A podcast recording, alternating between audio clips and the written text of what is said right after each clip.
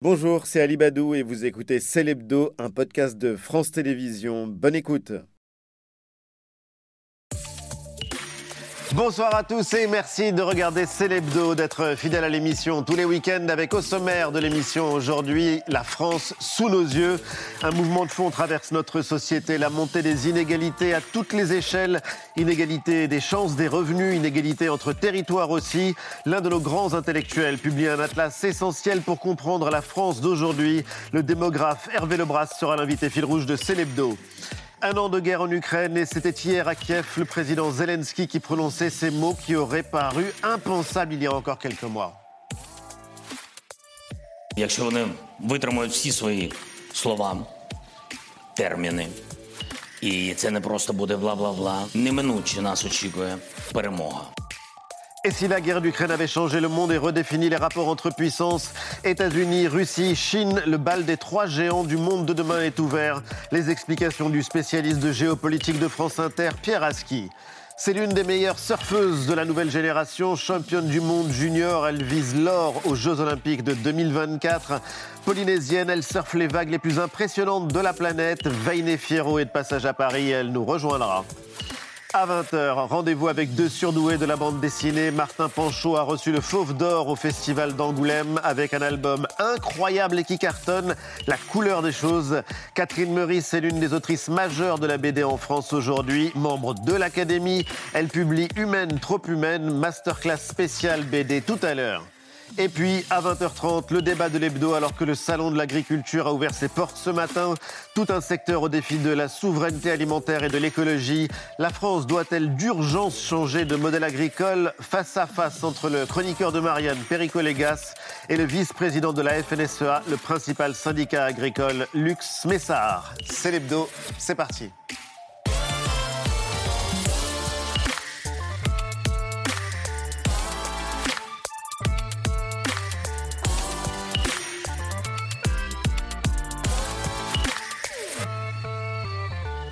C'est l'hebdo avec euh, Eva, Antoine, Émilie. Salut Émilie. Salut Ali. Heureux de te retrouver. Moi aussi. Est-ce que vous allez au salon de l'agriculture?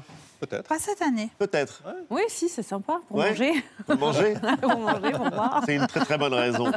Invité de Célébdo aujourd'hui, c'est l'un de nos grands intellectuels. Il est démographe, historien. Il publie un livre essentiel pour comprendre la France contemporaine et les grands enjeux de l'actualité. Atlas des inégalités, les Français face à la crise vient de paraître chez Autrement. Hervé Lebras est l'invité de Célébdo. Bonsoir Hervé Lebras et bienvenue. Merci d'avoir accepté notre invitation. Bonsoir. L'Atlas des inégalités, les Français face à la crise, c'est passionnant et c'est précieux. Dix ans après le premier Atlas que vous aviez publié et qui est euh, devenu une référence, dix ans après, qu'est-ce qui a le plus changé en France? En fait, presque tout d'ailleurs, euh, à ma surprise, mais tout a changé dans une euh, certaine continuité. Mais si je regardais ce qui a le plus changé, c'est euh, sans doute, euh, au fond, une montée de la ségrégation d'un certain nombre de.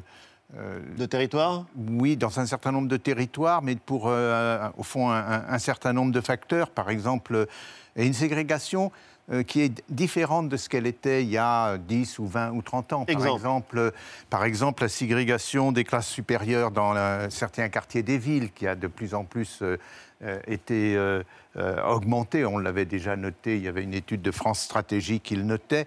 Les, les ségrégations aussi euh, à la, par exemple, des jeunes sans emploi, euh, ou bien les, euh, les ségrégations inverses des, des personnes les, plus euh, diplômées euh, et celles des classes supérieures. On a, on a glissé progressivement d'une France, au fond, qui était euh, par exemple, une France d'ingénieurs, où les ingénieurs étaient souvent sur le territoire. Mettons, il y avait des ingénieurs en Lorraine, Oui. à une France qui est beaucoup plus une France de, au fond, de classe supérieure dans la finance et l'administration, et eux sont vraiment euh, au centre euh, des villes. Donc ça a créé cette sorte de divorce entre le territoire euh, le- le- dans son ensemble et puis les quelques pôles urbains, particulièrement les métropoles. Est-ce que vous diriez, Hervé Lebras, que les inégalités sont plus fortes aujourd'hui en France qu'il y a dix ans?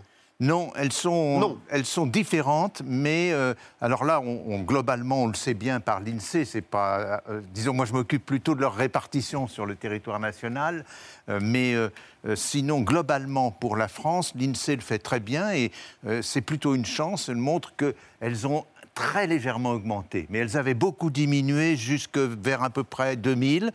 Et puis depuis, il y a une légère, tendance à l'augmentation, mais pas très rapide, euh, euh, comparé par exemple à ce qui se passe euh, aux États-Unis, en Angleterre et même euh, en Allemagne.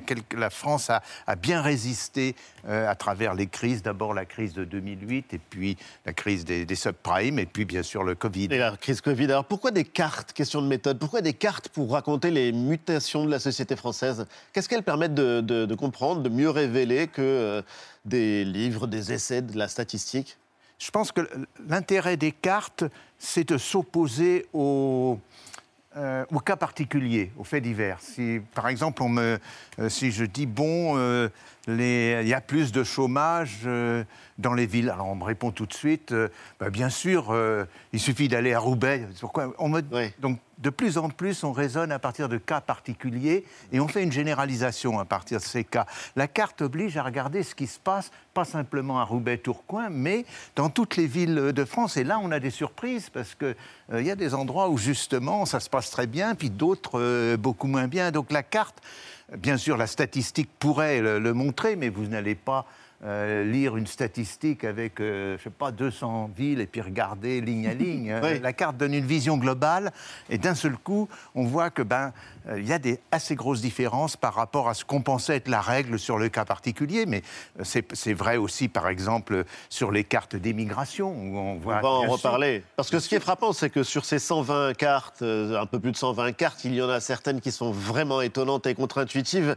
Mais euh, l'actualité, euh, c'est le Salon de l'agriculture qui vient d'ouvrir ses portes euh, à Paris aujourd'hui. Vous avez étudié les fractures, les relations entre le monde rural et le monde euh, urbain. Le président Emmanuel Macron est toujours dans sa journée marathon euh, au Salon, en ce moment même. Et c'est une visite qui n'est pas de tout repos, Eva. Non, il y a eu des moments de tension qui ont rythmé euh, cette journée autour de deux sujets euh, principalement, à commencer par les retraites.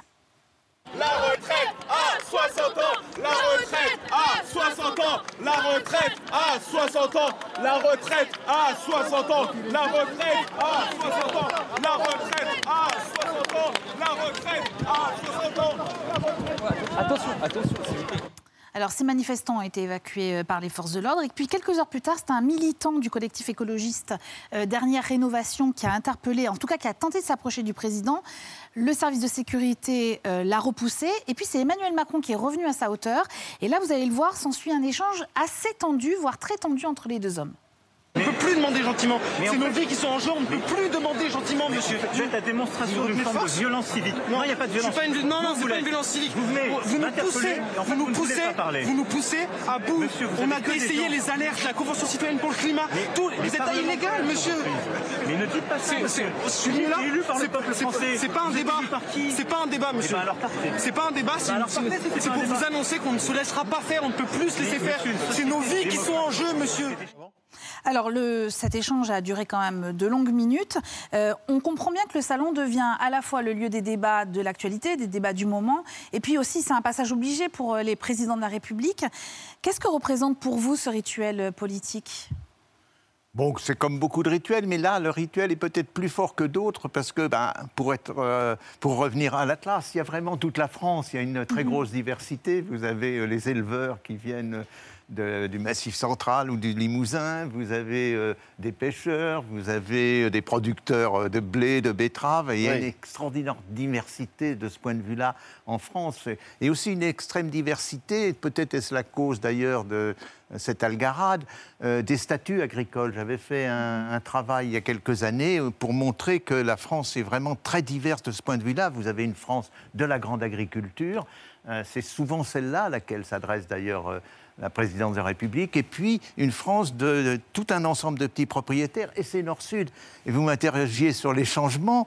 Il y a des changements, bien sûr, mais la carte reste la même qu'en 1851. Vous avez toujours euh, les petits propriétaires qui sont au Sud, ils sont beaucoup moins nombreux, Oui. et puis les grands propriétaires qui sont... Alors, avant, les grands propriétaires étaient avec une masse d'ouvriers agricoles. Ben, ces ouvriers agricoles, avec la mécanisation, sont devenus des ouvriers tout court, et puis...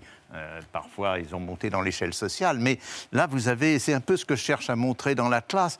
Vous avez, par rapport à la question de départ, vous avez de très grandes continuités. Alors, il y a La des modulations. après, oui, certaines. euh, En même temps, ce qui est un- intéressant aussi dans, dans cette diversité du salon de l'agriculture, c'est euh, justement, on revient à cette opposition qui a été souvent un peu trop mise en scène des, des villes et puis des, des zones rurales. Donc il y a, il y a l'idée que, bon, comme euh, le président est plus le président des villes, d'ailleurs, c'est les villes qui ont plus voté pour lui, très nettement, euh, à ce moment-là, il faut qu'il montre qu'il n'ignore pas les campagnes. Alors, c'est vrai que le contexte est particulier parce que c'est un salon qui ouvre euh, ses portes euh, dans un contexte de sécheresse exceptionnelle. C'est l'un des sujets qui s'est invité euh, dès ce matin, premier jour du Salon de l'agriculture, la sécheresse, le manque d'eau, sachant qu'on vient de passer un record, 32 jours sans vraie pluie, c'était du jamais vu depuis 1959, début des, euh, des mesures de pluviométrie. La France est donc en état d'alerte. Et ça, ça a fait la une de tous les journaux. La France face à la sécheresse. Un mois entier sans pluie. C'est un record qui inquiète évidemment. La pluie se fait attendre 32 jours d'affilée. Le Var, les Pyrénées-Orientales, les Bouches-du-Rhône limitent déjà l'arrosage. Des lacs asséchés, des sols craquelés. On peut essayer d'enfoncer son doigt, etc. Il n'y a pas possibilité de planter quoi que ce soit là. C'est vraiment sec, hein Sec, sec, sec. Bon, ça fait peur même, hein, parce que l'eau c'est la vie et sans eau. Il n'est tombé qu'un millimètre d'eau par jour en moyenne en un mois. On a deux mois de retard sur la recharge des nappes phréatiques. Le problème, il est d'autant plus grave qu'on a déjà eu une sécheresse hivernale l'année dernière. On est en train de sauter une saison de recharge des nappes phréatiques qui se fait normalement de novembre à mars. Des nappes phréatiques à sec, ce sont des sols incapables d'absorber les futures pluies. Première conséquence donc, les inondations. L'autre risque, les incendies, qui pourraient être plus intenses l'été prochain. Alors justement, pour éviter ce genre de catastrophe cet été, le ministre de la Transition écologique, Christophe Béchu, euh, doit faire le point avec des préfets de département euh, dès lundi pour prendre des mesures de restriction dès le mois de mars, qui serait très anticipé. Un grand plan d'eau sur l'eau sera présenté dans la foulée. Mais Emmanuel Macron a parlé ce matin au Salon de l'Agriculture d'un plan de sobriété de l'eau, comme on vient de le faire avec euh, l'énergie. Alors là aussi, Hervé Lebras, on sait qu'il y a des territoires plus ou moins dotés. Dans le sud de la France, par exemple, la sécheresse est, est vraiment inquiétante. Est-ce qu'il faut se préparer à voir se creuser les inégalités dans notre territoire, dans notre pays, aussi sur euh, ce, besoin-là, aussi essentiel, vital, cette ressource vitale. Oui, sans doute, on, le voit, mais là, on est sur des cartes, effectivement, de la pluviométrie, de, l'agriculture. Euh, donc, on, va voir euh, ces différences sans doute euh, augmenter. Il faut quand même aussi rappeler que l'eau, c'est essentiellement l'agriculture. Plus de 75% de, de l'eau sert à, l'irrigation. Ceci dit, je ne veux pas du tout être, aller dans un optimisme trop grand, mais euh, même s'il y a assez peu d'eau, il y en aura quand même plus que dans des pays où, malgré tout, on fait de la culture. Donc, euh, il y a aussi des questions de changer de, de type, de, de type de, De modèle, produit, et on va en débattre tout à l'heure. vous en débattrez parce que donc là. C'est plutôt le, le problème souvent en France, c'est plutôt la, la rapidité d'adaptation parce que les Français sont souvent euh, un peu casaniers. Et, et puis il y a autre chose par derrière, c'est que effectivement les régions du Sud sont les plus touchées. Or il y a des cartes sur ce sujet dans mon atlas. C'est les régions vers lesquelles les migrations internes, euh, les migrants internes se dirigent de plus en plus. La, la France est pratiquement coupée en deux. Dans, au, au nord d'une ligne à peu près euh, Saint-Malo-Genève, qui est d'ailleurs très célèbre en Oui. histoire. euh, Et notamment les plus âgés, les la- plus aisés. oui, et à l'époque, c'était au nord, c'était euh, les plus cultivés, les plus éduqués. Mais là, maintenant, en termes de migration, c'est les migrations intérieures, c'est des pratiquement toutes, euh, tous les départements et toutes les villes perdent des habitants au profit du Sud. Euh, il y a- la, la France est coupée en deux et c'est pas du tout pour une raison économique, euh, c'est pour une raison sans doute climatique. C'est on préfère aller s'installer. euh, Donc, question de au vous sud. parlez à une Niçoise Donc et une le soleil a bien sûr euh, des inconvénients pour les agriculteurs, hélas peut-être pour la nourriture future, mais euh, il est ressenti comme un avantage par une grande partie de la population. Est-ce que la France est un pays qui vieillit? Oui, mais pas. Le mot vieillissement est un mot qui est, qui est désagréable, il faut bien le dire. Euh, Les Anglais disent aging, euh, prendre, Prendre de l'âge. C'est un peu mieux quand même, c'est pas terrible. Mais, euh, et le, le vieillissement en France n'est pas euh, plutôt plus faible que dans d'autres pays parce qu'on a eu une fécondité plus forte et parce qu'on a des, des migrations. Ce qui se passe en termes géographiques avec le vieillissement, c'est qu'il y a une. J'ai parlé de ségrégation au début. La ségrégation des classes d'âge est de plus en plus forte. Euh, les- de plus en plus, les jeunes, disons de 18 à à peu près 30 ans, il y a des cartes qui le montrent, sont vraiment concentrés non seulement dans les grandes villes, mais dans le centre des grandes villes. Ils donnent des cartes pour Oui, Lyon, fou. pour Paris. On voit que c'est tout à fait euh, étroit. Et puis, passé 30 ans, eh bien, euh, ils fondent des familles et donc ils vont en, en grande périphérie. Et puis, ils vieillissent, ils passent à la retraite, enfin, si euh, elle n'est pas encore trop tard. Et puis, et puis, euh, à ce moment-là, euh, ils s'éparpillent sur le territoire et particulièrement, il y a une carte où on voit que c'est là, notamment la côte atlantique, de- depuis l'Espagne bah, jusqu'à la Cornouaille, jusqu'au sud de la Bretagne et même un peu au nord, se remplit. Et puis, arrivé vers 80 ans, ils commencent à avoir une crainte pour.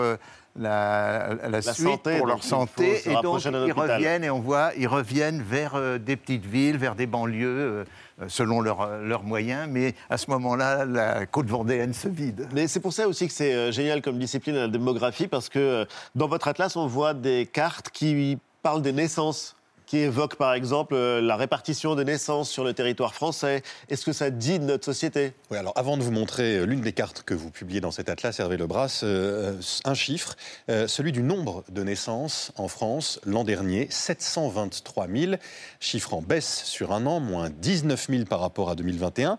Chiffre bas également, le plus bas depuis la fin de la Seconde Guerre mondiale. Jamais les Français n'avaient fait aussi peu d'enfants en une année depuis 1945. Ce niveau et cette baisse peuvent donc susciter d'une certaine manière euh, l'inquiétude, mais à vous lire. Et il y a quelques raisons de rester serein, et vous avez donné il y a quelques instants un, élément. Euh, le niveau de l'indice de fécondité, par exemple, celui de la France est le plus fort d'Europe. C'est ce que vous rappelez, hein, 1,85 enfants par femme contre 1,5 pour le reste de l'Union européenne. Cela dit, quand on se penche sur cet indice, quand on regarde région par région, département par département, on se rend compte qu'il existe euh, là aussi de grandes disparités. Le taux de fécondité, par exemple, est nettement plus élevé dans le sud-est que dans le nord-est. En quoi cet indice est-il important pour parler des inégalités? Que dit-il des inégalités, Hervé Lebras?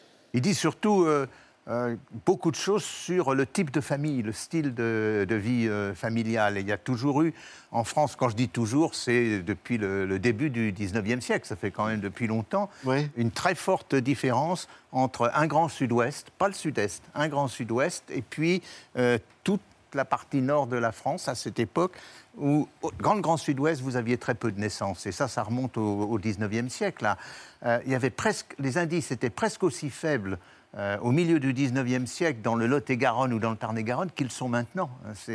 Et puis en revanche, il y avait de, de la Bretagne jusqu'à l'Alsace une grande fécondité. Et C'était lié à des types de familles, à des types d'héritage. Il y a toute une, histoire qui est longue. Alors c'est en train de bouger et effectivement, euh, pour l'instant, la partie est de la France, euh, dans la partie nord-est, est en train de oui. s'aligner plus ou moins sur l'Allemagne. Il y a une sorte de contagion qui est euh, assez curieuse. Alors vous voyez effectivement sur la Oui, carte. alors dites-nous, ça c'est une carte tordue, ça c'est des cartes euh, de démographes justement, mais qu'est-ce qu'elle dit cette carte? Parce qu'on voit bien Alors, que oui, c'est comme j'avais si pas vu que vous l'aviez projeté. on l'avait pas a- bien dessiné la carte de France. oui, c'est une carte qu'on appelle en anamorphose, parce que le problème de la cartographie, surtout quand vous entrez dans le détail, c'est qu'une ville comme Paris ne, représente, ne prend pas plus de place sur la carte qu'une commune des euh, Hautes-Alpes qui a 1200 habitants. Donc euh, l'idée est de redonner la surface des communes qui- proportionnelle à leur... euh, alors ici, c'est au nombre de naissances. Et on voit très très clairement, vous voyez le- tout au centre, cette espèce de balle rouge, mais avec encore plus au centre, en bleu, c'est euh, les Paris. arrondissements parisiens. Et là, justement, il y a les jeunes, ils ne sont pas encore euh, mariés. Quand ils se marient, vous voyez qu'ils vont. Alors, on, on a le problème de ce, ce genre de carte qu'on appelle une anamorphose, c'est que ça, la déformation rend plus difficile de, euh, de, comprendre où, on, où on est, ou alors il faut aller euh, euh, assez bas. Mais là, du coup, on voit bien que ce phénomène des très grandes villes qui sont en bleu, très très peu de naissances, et puis beaucoup de naissances en proportion dans les, Ouais, dans les banlieues. Mais en plus, vous voyez que donc vous voyez autour de Lyon, c'est le même phénomène.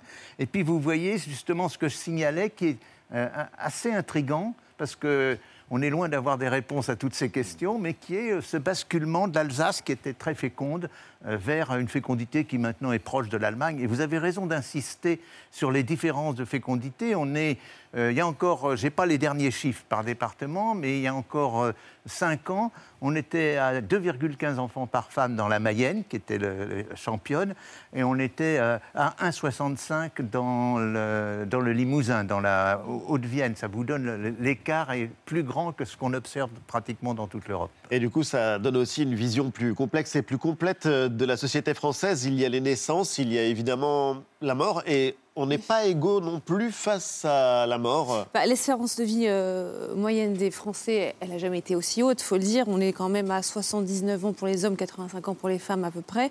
Mais quand on regarde dans le détail, il y a d'énormes différences selon qu'on est un homme ou une femme, ça d'accord, mais selon la catégorie sociale, mais aussi selon la région où l'on vit. Cela a une incidence. À l'âge de 35 ans, par exemple, un ouvrier peut espérer vivre en moyenne 39 ans de plus euh, qu'un cadre qui, lui, euh, euh, pourra vivre 46 ans de plus. Donc il y a 7 ans de différence d'espérance de vie entre un ouvrier et un cadre. Et selon la région, donc, dans le Pas-de-Calais ou l'Aisne, par exemple, l'espérance de vie d'un homme est de 75 ans, alors que quand on vit dans le Tarn ou en Savoie, l'espérance de vie est de 80 ans. Donc 50 différences selon des départements qui sont dans le, dans le même pays. Oui, tout à fait. Mais alors là, il y a, l'ex- il y a une, une explication, pas partout, mais euh, sur une grande partie du territoire. Vous avez une mortalité qui est plus forte, euh, au fond, sur le chapeau euh, nord-ouest et nord-est de la France. Sur le nord-ouest, c'est les séquelles de l'alcoolisme. Les personnes qui décèdent actuellement sont quand même majoritairement des personnes âgées d'une époque où on buvait beaucoup, où l'alcoolisme. Donc c'est d'ailleurs, j'ai mis une carte des, euh, la carte de l'incidence de la cirrhose euh, du foie. On voit que c'est pratiquement la, ce- cette bande nord-ouest. Quasiment la même, oui. Ouais. Et puis l'autre, le nord-est, c'est le, le nord-est, c'est la donc l'autre bande nord-est, c'est la mortalité euh, industrielle. C'est particulièrement les ouvriers qui ont été exposés. euh, bon, dans les mines, c'était la silicone et puis la silicose, et puis euh, c'est les métiers non ferreux, par exemple, qui ont, qui ont entraîné des pollutions Mhm. très graves. Donc il y a une explication. Par contre, il y a une troisième zone de forte mortalité que vous avez vue sur la carte, qui est qui s'étend, disons, des Ardennes jusqu'au sud du Cantal. C'est cette zone qu'on appelle, qui m'a toujours intéressé, la diagonale du vide. La diagonale du vide. C'était la zone de, de départ des Gilets jaunes, mais c'est aussi une zone euh, qui est dépourvue de- ben, du fait de sa très faible densité, du fait de sa dépopulation. Il y a des cartes qui montrent qu'elle se continue de se dépeupler. Eh bien, les services publics sont éloignés, les hôpitaux sont éloignés. On n'est pas sûr que ça soit la cause, mais en tout cas, on est obligé de voir que dans cette, euh, au fond, dans cette bande, territoire il se passe jouer. quelque chose, oui, c'est ça. Et au fond, les cartes servent souvent à, à poser des questions plus Mhm. qu'à donner des explications. Et ça montre aussi, par exemple, on a beaucoup parlé de ce sujet, les inégalités de richesse, euh, la pauvreté, et puis l'augmentation de la pauvreté des inégalités. Là, l'Atlas, Ah oui. il pointe du doigt de manière très originale et euh, Un basculement. contre-intuitive un Ouais, ouais, basculement. un basculement euh, que vous constatez, c'est donc celui concernant la, la pauvreté. Alors, vous le rappelez, en 1960, il y avait 40% des personnes âgées qui vivaient euh, en dessous du seuil de pauvreté. Et aujourd'hui, la situation, elle est totalement différente. C'est-à-dire que cette pauvreté, elle va toucher les jeunes, les femmes isolées, les personnes très âgées, les mères de familles monoparentales, voire les enfants. Est-ce que, vous disiez, on a- ça pose beaucoup de questions et on n'a pas parfois de toutes les réponses. Est-ce qu'on on peut comprendre, grâce à la cartographie, cette bascule sur la pauvreté? Euh, oui et non, parce que la pauvreté est assez inégalement répartie en France aussi. euh, et- mais la raison de cette bascule, elle est, euh, elle est différente. C'est la montée en puissance en fait, du système de retraite. Tout le monde n'avait pas de retraite encore dans les années 60. Et- Et c'est l'époque où Simone de Beauvoir euh, a écrit son livre sur la vieillesse, où elle disait, elle commence en disant vieillesse est synonyme de pauvreté. On pourrait dire maintenant l'inverse, on pourrait Oui. dire, et vous l'avez dit, jeunesse est synonyme de, de pauvreté. Donc il y a eu un, un basculement, mais il n'est pas, il n'est pas lié à des questions euh, géographie locale. Il est, en revanche, localement, euh, il y a des grosses différences de, pauvreté. Vous avez, euh, si on prend euh, la, pauvreté, par exemple, dans, une partie du Languedoc, elle est trois fois plus importante que dans, en Vendée ou bien dans une partie notamment de l'Ouest euh, profond, en Mayenne, en, en- en Anjou. Donc il reste de très grosses Et différences. c'est dû à une, à une baisse de l'activité économique, par exemple, euh, dans ces zones-là, ou euh, pas forcément? Non, c'est un- c'est une cause plus, plus, euh, plus grave, à mon avis, c'est lié à la sous-éducation des jeunes. On trouve, euh, on trouve deux choses euh, qui sont au fond en phase avec cette plus grande pauvreté. Il y a un- une, il y a trois, choses. Il y a une plus grande, euh, euh, plus grande proportion de jeunes qui sont sans diplôme et, et nettement plus, plus importante. Il y a de ce fait-là un plus grand chômage des jeunes et un plus grand chômage plus général. Et s'ajoute à cela, mais les choses s'entraînent les unes les autres, une plus grande proportion de familles euh, monoparentales qui sont, vous l'avez rappelé, de loin les plus pauvres. 35% des familles euh, monoparentales sont en France au-dessous du seuil de pauvreté. Et ça a augmenté au cours des années récentes, légèrement, mais ça a augmenté. Plus de Alors- 120 cartes, la montée des inégalités. Pourquoi est-ce que c'est dangereux pour la démocratie de regarder ces cartes-là et de faire ce constat que vous faites? Je crois qu'au contraire, c'est euh, c'est un. Enfin, je l'espère, c'est utile pour la démocratie parce que ça montre que malgré tout, il y a une, une unité du territoire, les choses euh, se répondent, sont construites. euh, De certaines manières, j'ai fait des livres.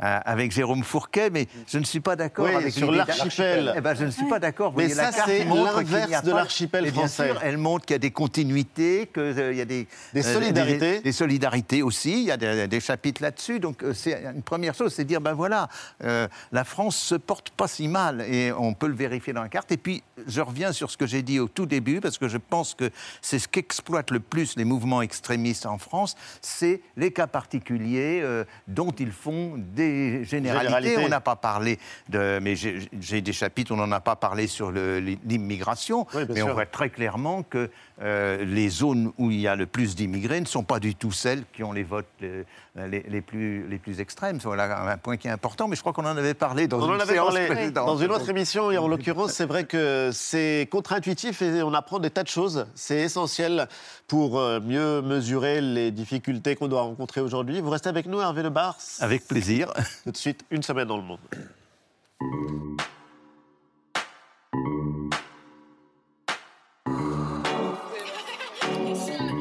Los Angeles, le verdict est tombé jeudi. Harvey Weinstein était condamné pour viol et agression sexuelle. L'ancien producteur roi d'Hollywood, déjà condamné à New York, il purge une peine de 23 ans de prison et tout indique que Weinstein, 70 ans, finira ses jours derrière les barreaux. Une décision de justice et une date importante pour le mouvement MeToo.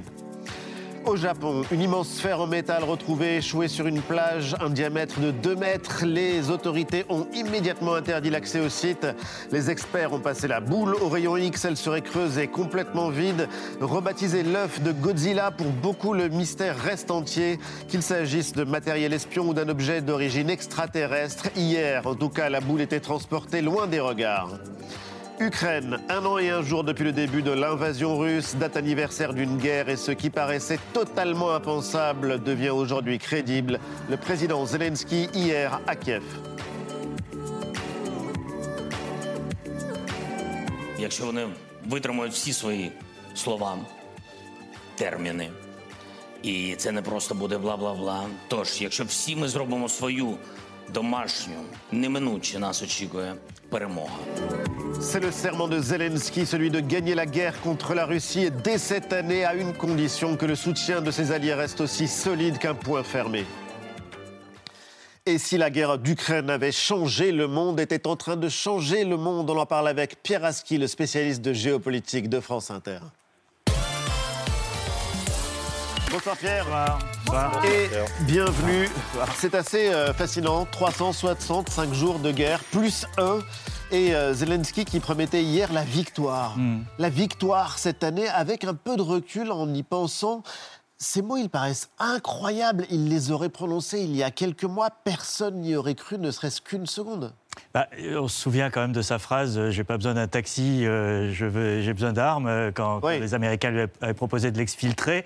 Donc, euh, quand même, le, le point de vue dominant, euh, il y a un an précisément, c'était que l'Ukraine n'avait aucune chance de survivre. Et, et qu'il fallait penser déjà à l'après, alimenter une résistance, or- réorganiser le monde autour d'une défaite de l'Ukraine, et que penser qu'aujourd'hui on- on- on- face à la Russie, donc puissance nucléaire, puissance de premier plan, euh, le- la petite Ukraine euh, parle de victoire, euh, c'est assez surréaliste, effectivement. Drôle de semaine aussi, mardi dernier, on a vu deux discours à quelques heures d'intervalle, deux présidents qui sont affrontés à distance et pourtant leurs pays ne sont pas officiellement en guerre. Il y avait Vladimir Poutine à Moscou, Joe Biden en Pologne.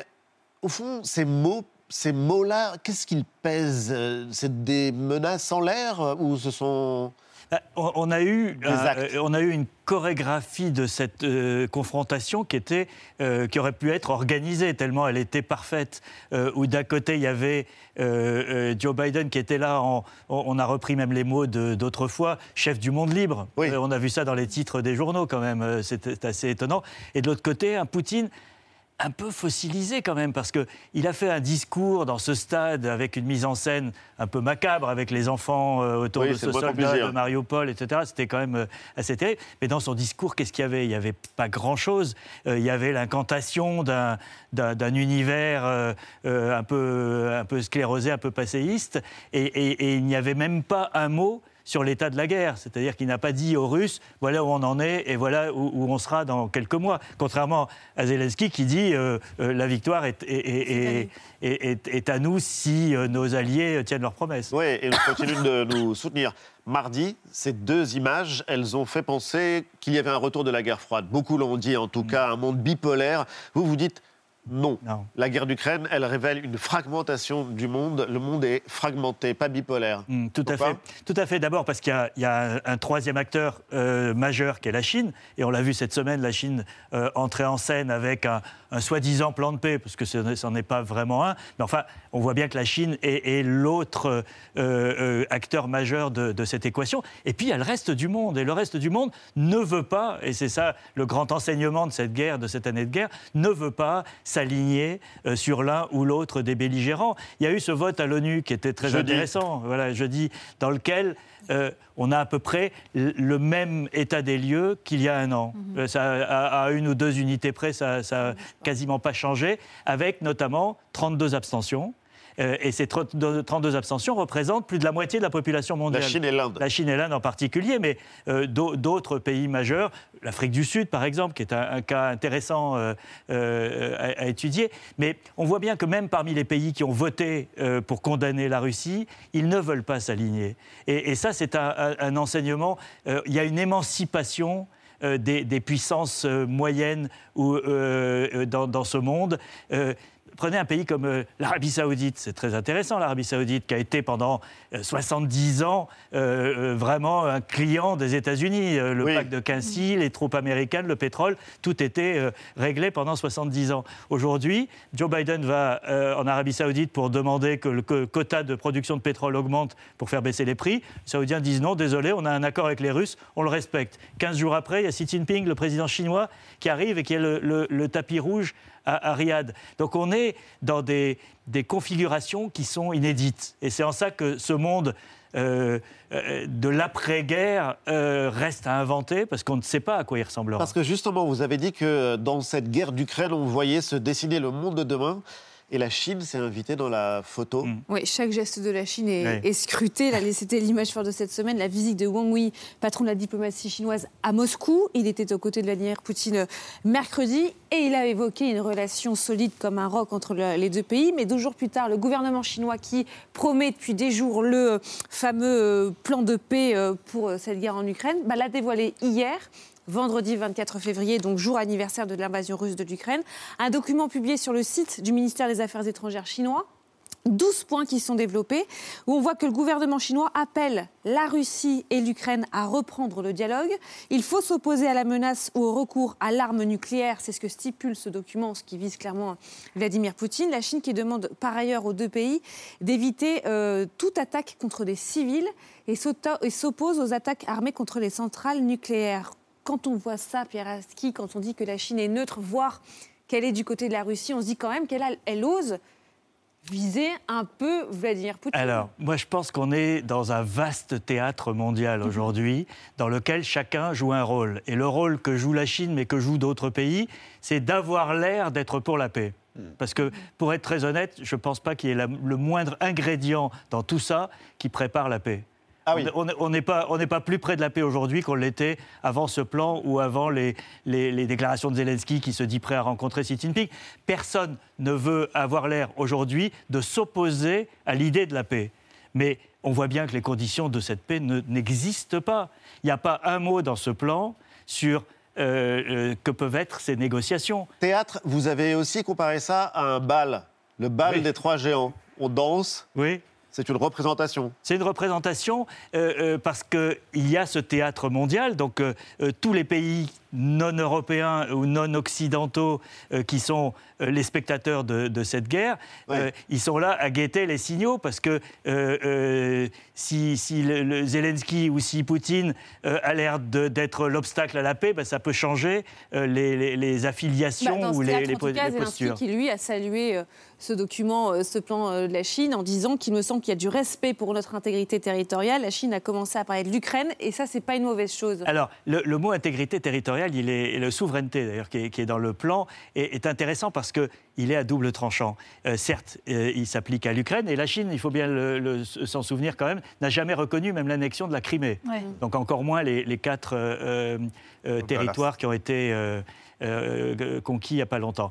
Euh, mais euh, la souveraineté, c'est Taïwan. C'est-à-dire que euh, la, Chine euh, signifie aussi que la souveraineté chinoise s'applique à Taïwan et donc ne vous en mêlez pas. Et, donc euh, la- Chine, elle est toujours dans, cette ambivalence où elle dit des choses qui euh, s'appliquent également à elle et à son environnement immédiat. Alors, il y a des mots euh, ambivalents, il y a des actes. Est-ce qu'il pourrait fournir des armes, les Chinois, à la Russie? C'est la grande question aujourd'hui et je pense que c'est la ligne rouge qui peut faire changer de nature ce conflit. C'est-à-dire que euh, Anthony Blinken, euh, il y a une semaine, a dit que les services de renseignement américains avaient des informations selon lesquelles la Chine pourrait fournir des armes. La Chine a démenti. Euh, Biden, hier, a dit euh, qu'il ne pensait pas que la Chine euh, avait intérêt à donner des armes. Alors, tout ça, on est dans, dans des, des petites nuances euh, sémantiques, euh, mais on peut pas. euh, je, je pense que si la Chine demain euh, donne des armes, véritablement des armes à la Russie, le conflit change de nature. Ah bah oui. Parce que là, on aura effectivement ces deux puissances euh, qui seront euh, unies contre l'Occident, ce qu'elles ne sont pas aujourd'hui. La Chine euh, fait attention à ne pas encourir de sanctions qu'on appelle secondaires, c'est-à-dire que si demain la Chine fournit des éléments euh, de- d'armes dans lesquels il y a des composants occidentaux, elle encourra des sanctions. Or, la Chine n'a pas le même modèle que, que la Russie. La Russie, elle vend des hydrocarbures. Euh, si l'Europe ne les achète pas, elle peut les vendre à l'Inde ou, euh, ou, euh, ou à l'Afrique du Sud. Le- la Chine, elle, elle est dans la mondialisation. Elle, et ses trois premiers marchés sont les États-Unis, l'Union européenne et le Japon, c'est-à-dire l'Occident au sens large. Et la France? Et la France dans tout ça, la France effectivement, euh, qui a joué un rôle hein, dans ce conflit. Euh, Emmanuel Macron a parlé à Vladimir Poutine au début de cette euh, guerre. Cela fait plusieurs semaines, plusieurs mois maintenant que septembre. voilà, les, contacts sont, sont rompus. Vous avez eu l'occasion d'ailleurs de parler avec Emmanuel Macron, euh, Pierre Aski, du rôle de la France dans cette guerre et plus largement de la place qu'occupe notre pays aujourd'hui dans les relations internationales. C'était il y a une semaine lorsque le président français rentrait de la conférence de sécurité de Munich. À la lumière de cette discussion et, et plus largement à la lumière des faits, des actes aussi hein, de la diplomatie française, quelle place selon vous la France peut-elle occuper dans le monde de demain que vous évoquiez tout à l'heure, hein, un monde dont, on ne sait évidemment pas à, quoi il ressemblera. Euh, Est-ce que c'est celle d'un pays dont la parole compte, qui peut encore prendre des initiatives diplomatiques et on, sait que la France en a pris hein, à de nombreuses reprises au cours des dernières années, ou bien est-ce que c'est celle d'un pays euh, de moins en moins influent? Écoutez, le, principal impact de euh, cette guerre, c'est quand même euh, que le retour de l'Amérique. Et, et si vous allez aujourd'hui en Europe centrale et orientale, on ne jure que par l'Amérique. Et donc, le poids de l'Europe, et on l'a vu cette semaine, d'une certaine manière, l'Europe était l'absente de, de- de- de cette chorégraphie. Vous aviez les trois géants, le vote à l'ONU, mais l'Europe en tant que telle n'était pas un acteur majeur. Donc la France reste une voix importante en Europe. Elle a essayé de jouer un rôle euh, et, et ça n'a pas marché. Euh, on l'a vu avec toutes les tentatives de- de- d'Emmanuel Macron avec Vladimir Poutine. Elle a perdu des plumes au passage. Parce que les pays euh, d'Europe centrale et orientale, les anciennes euh, puissances communistes du bloc soviétique, euh, ne jurent aujourd'hui que par l'Amérique, qui est le pays grâce auquel l'Ukraine peut encore résister. De la même manière qu'ils voyaient déjà en l'Amérique le pays qui les avait libérés de la guerre froide en tenant tête à l'URSS. Donc on est dans cette équation dans laquelle le poids des vieilles puissances européennes que sont la France, l'Allemagne euh, euh, ou l'Italie euh, a diminué. Vieille Et- puissance, mais ça reste une puissance. ben, oui, parce que dans le concert européen, nous restons euh, le- le- la- deuxième économie et, et la seule puissance nucléaire de, de l'Union européenne aujourd'hui, après le départ des Britanniques. Mais malgré tout, il faut bien le dire, dans un monde dans lequel l'Europe aujourd'hui a perdu une partie de, de son influence et de son poids. Et encore cette semaine, le retour de la menace nucléaire. Oui, vous avez prononcé le mot nucléaire, mais c'est vrai que Vladimir Poutine a de nouveau brandi l'épouvantail du nucléaire dans son discours euh, du Oui. 21 février. Il a annoncé la suspension de la Russie de ce qu'on appelle le, le New Start. hein. C'est euh, ce traité qui avait été signé en 2010 entre Barack Obama et Dimitri Medvedev et qui visait à la réduction, en tout cas, Mm. euh, des euh, armes stratégiques euh, nucléaires dans, des, dans les deux pays en, en question. Est-ce que cette annonce, elle réactive quand même la menace d'une guerre nucléaire? Non. Non. Je m'attendais à la réponse en la- voyant votre tête. la réponse courte est non. Euh, la, la réponse un peu plus longue, c'est que. Pourquoi Ben, ça a soulagement, hein. Oui, Oui. oui, parce que ce, ce traité, ce, ce traité New Start n'a strictement rien à voir Oui. avec le théâtre des opérations ukrainiennes. Avec en plus un, un élément, c'est que euh, dans, dans le cadre de l'utilisation éventuelle du nucléaire en Ukraine, on parlait du nucléaire tactique, c'est-à-dire, en gros, pour faire court, des mini-bombes euh, qui seraient euh, à usage local. Or, c'est le nucléaire tactique ne fait pas partie de New Start. Ouais. Donc, moi, pour moi, euh, Poutine euh, veut nous faire peur, c'est-à-dire Oui, qu'il sait très bien que depuis Hiroshima, en gros, on, on a quelque part dans notre inconscient la peur de l'apocalypse nucléaire. C'est Ouais. la plus grande crainte que, que nous ayons. Et donc, euh, il, remet, ouais. il, il remet une petite euh, pièce dans la machine euh, tous les mois pour, pour continuer à nous faire peur en disant continuez votre escalade, vous allez voir, vous allez la prendre cette bombe. Euh, franchement, New Start, c'est- le dernier pilier effectivement de tous les grands traités de désarmement qui existaient après la guerre froide. Euh, ça, ça peut avoir des conséquences à long terme de relancer euh, la course aux armements, et en particulier aux armements nucléaires, mais ça n'a pas d'impact immédiat sur la guerre en Ukraine. Autre propos rassurant, ceux du président Emmanuel Macron qui vous a confié, je cite, Pensons-nous sincèrement qu'une solution démocratique émergera de la société civile russe? Je le souhaite vivement, mais je n'y crois pas. Et toutes les options autres que Vladimir Poutine au sein du système actuel me paraissent pires. Hmm. La phrase, elle est curieuse, mais elle est bizarrement encourageante. Et, euh, oui, en fait, c'est- un, conflit interne au- à l'Europe, c'est-à-dire que les pays de l'Est en particulier, euh, dont je parlais tout à l'heure, euh, ne veulent pas entendre parler de, Vladimir Poutine. Ils ne veulent plus, et d'ailleurs, ils, ont une réaction épidermique chaque fois qu'Emmanuel Macron euh, euh, dit quelque chose sur Poutine, euh, alors que le président, lui, est convaincu que Poutine peut vendre euh, à la légitimité suffisante en Russie pour vendre n'importe quel accord. Même un accord qui, lui serait négatif et qui, serait euh, contraire à, ce qu'il espérait euh, à l'issue d'une d'un- d'une inversion du rapport de force ou d'une négociation. Et donc, il dit il vaut mieux avoir un Poutine qui peut vendre aux Russes euh, un accord quel qu'il soit, euh, qui peut transformer en victoire une, une défaite, euh, plutôt que d'avoir un, un- un- un sous-fifre euh, ou un colonel inconnu euh, qui sera euh, affaibli, ou, ou- ou pire, un Prigogine, euh, le patron de Wagner, euh, qui, où là on est dans, dans des- des- des- le champ de la, de la, de la barbarie. Un an, plus un jour, est-ce que le monde est plus sûr, plus dangereux? Ah, je pense qu'il est plus dangereux pour euh, une raison, non pas tant cette guerre elle-même, mais la- l'affaiblissement de toute sécurité collective. C'est-à-dire qu'on on, sait aujourd'hui que les Nations Unies, par exemple, n'existent plus. Euh, enfin, en tout cas, au niveau politique, le Conseil de sécurité n'a strictement aucune, euh, aucun impact sur le monde. Or, on a construit, malgré tout, après la Seconde Guerre mondiale, un système qui était basé sur, euh, la- la- disons, un, un espace dans lequel on pouvait réduire euh, les, les affrontements, réduire les conflits, avoir des règles, euh, la charte de l'ONU, etc.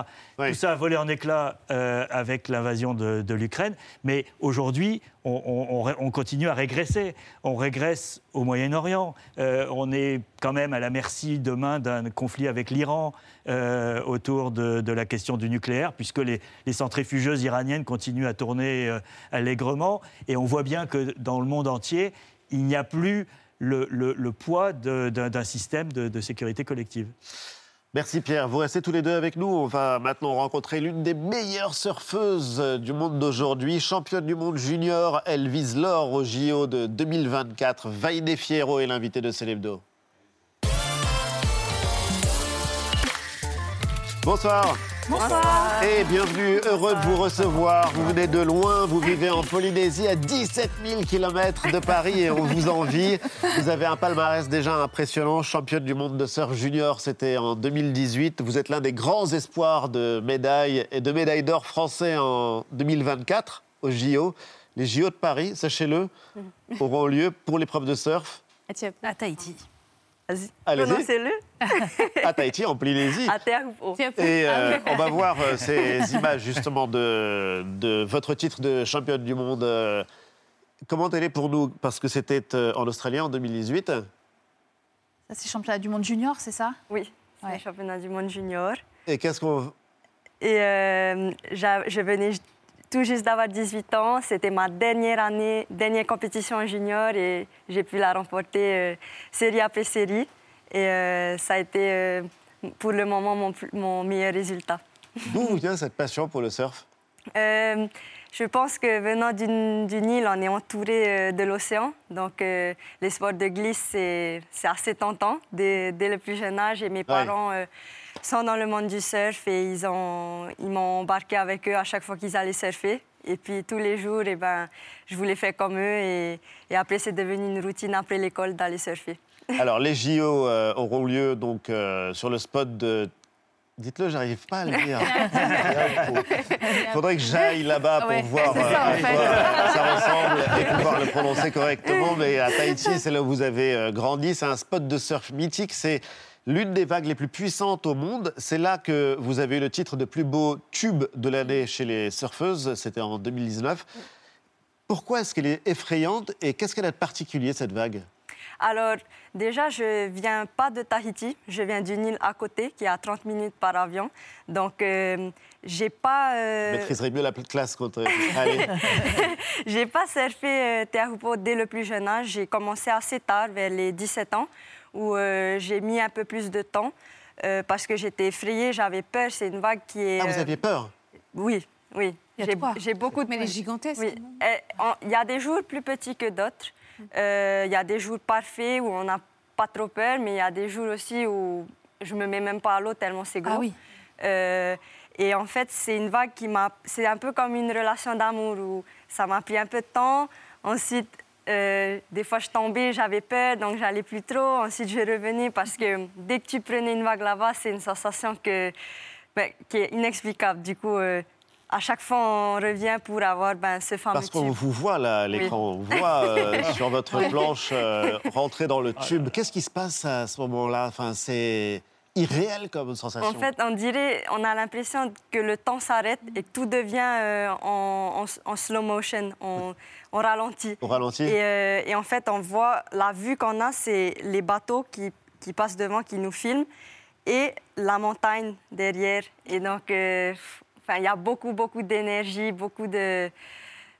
Il y a beaucoup de sensations sur cette vague. Combien il y a de mètres euh, Elle fait combien généralement la vague? Elle, va, elle peut aller de ben, 1 mètre à 20 mètres. À 20 mètres de haut? Oui, oui. D'accord. Et elle devient énorme et euh, ma plus grosse vague que j'ai eue pour l'instant est à 2,50 mètres Ouais. euh, à la rame et euh, en jet ski. Donc, tu te fais tracter euh, à l'arrière du jet, jet oui. ski. Sur la vague, en fait. Euh, elle était peut-être à 4,50 mètres, 5 mètres. Mais euh, ouais, je, je, je veux progresser et prendre des plus grosses vagues.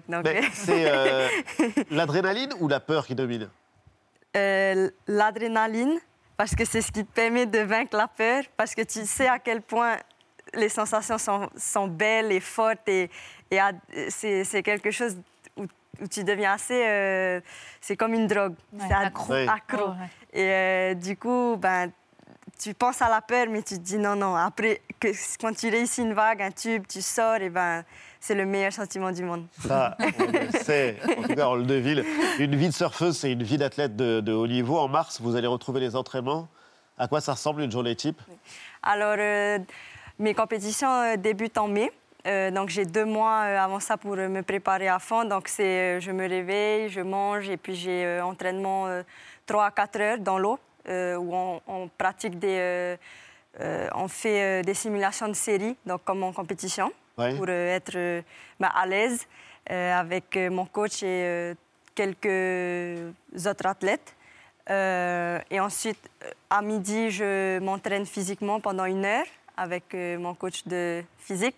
Et ensuite, l'après-midi, trois, ouais, deux à trois heures de oh. surf. Encore Encore. Mais après, tout dépend de l'océan aussi. Des fois, il y a des jours où il n'y a pas de vagues, donc il n'y a pas de surf, on fait euh, autre chose. Ce qui est rare, donc ça fait du bien quand il n'y a pas de vagues. ça nous permet de faire autre chose et de, de, reposer le corps. Et après, des fois, il y a des journées où c'est toute la journée parce que les vagues sont tellement belles. Et puis il y a des jours où c'est trop gros et je suis spectatrice. vous avez une maturité incroyable. C'est une histoire de famille, en fait, le surf. Mais oui, ça, coule dans vos veines, hein. dans toute la famille. Vous racontiez, votre papa, qui est de nationalité américaine, euh, a beaucoup surfé. C'est lui qui a initié votre maman au surf, qui vous a mis sur une planche. Vous étiez toute jeune, vous avez 2-3 ans la première fois que vous montez sur, euh, sur une planche. Et c'est lui qui vous parle pour la première fois de compétition. Euh, la compétition que vos deux sœurs ont très envie de, de pratiquer. Donc toute la famille s'y est mise. Mais vous, la compétition, au départ, c'était pas trop votre truc. Vous n'aviez pas forcément envie d'y aller. Oui. En fait, euh, mes parents, mon papa, il, était, euh, il faisait les compétitions lorsqu'il était jeune. Et il s'est blessé, donc il a dû arrêter. Mais il a transmis ça à ma maman. Et puis, tous les jours, ils allaient. Et moi, je voulais pas être toute seule à la maison. Donc, je les suivais. et euh, après, j'ai, voilà, tous les jours, on allait. Mes sœurs sont arrivées. Tous les jours après l'école. C'était notre routine. Et pour moi, vraiment, c'était juste une passion, un truc, un plaisir où je voulais tout le temps, tout le temps Pas la compète. Ouais, mais pas, encore la compète. Et euh, à l'âge de 12 ans, mon papa il m'a demandé ah mais tu devrais essayer les compétitions. J'ai dit non non c'est pas mon truc. Il a dit oui mais imagine tu fais ça ton métier, ce que tu adores le plus. J'étais là ah ouais. du coup euh, du coup les compétitions se passaient sur euh, Tahiti, l'île principale. J'ai fait ma première compétition, j'ai terminé troisième. Et euh, j'ai pleuré. J'ai dit à mon papa, ah, ok, je me gagne. je gagne. Et puis j'ai direct, j'ai accroché, euh, j'ai accroché. Euh, voilà, ça m'a. Et puis je me suis dit, faire son métier, enfin sa passion, son métier, c'est le, c'est facile, même quand bah, il y, a, beaucoup de challenges, il y a beaucoup de. Vous êtes toute jeune. Est-ce que vous avez vu Point Break? J'ai vu dans l'avion, il n'y a pas longtemps. C'est vrai ouais, Mais peut-être la nouvelle version. Ah, oui, je sais. oui, parce qu'il y a eu un remake. C'est vrai qu'il y a eu un remake. Vous y croyez au mythe de la vague parfaite, la vague absolue? Oui, t'es Oui. Ouais. c'est quelque chose qui vous traîne en tête? Point qu'il faut le rappeler, hein, c'est l'un des films mythiques pour les ah surfeurs réalisés par euh, Catherine Bigelow avec euh, Keanu Reeves. Ouais et euh, un policier qui apprend à surfer pour arrêter des gangsters. Et vous, vous êtes en formation pour devenir policière? Je suis officiellement policière réserviste euh, à la police nationale.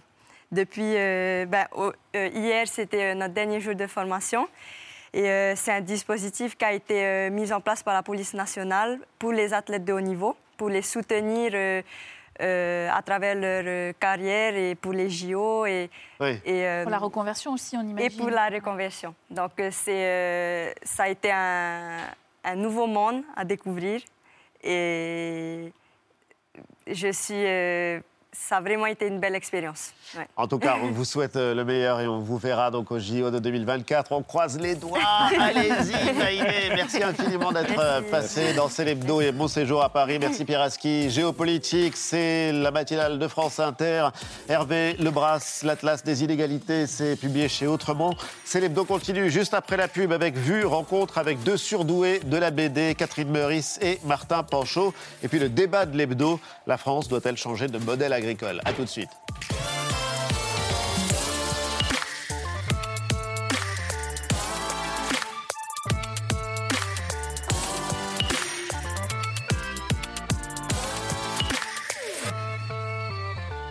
C'était Célébdo, un podcast de France Télévisions. N'hésitez pas à vous y abonner. Vous pouvez également retrouver les replays de l'émission en vidéo sur France.tv.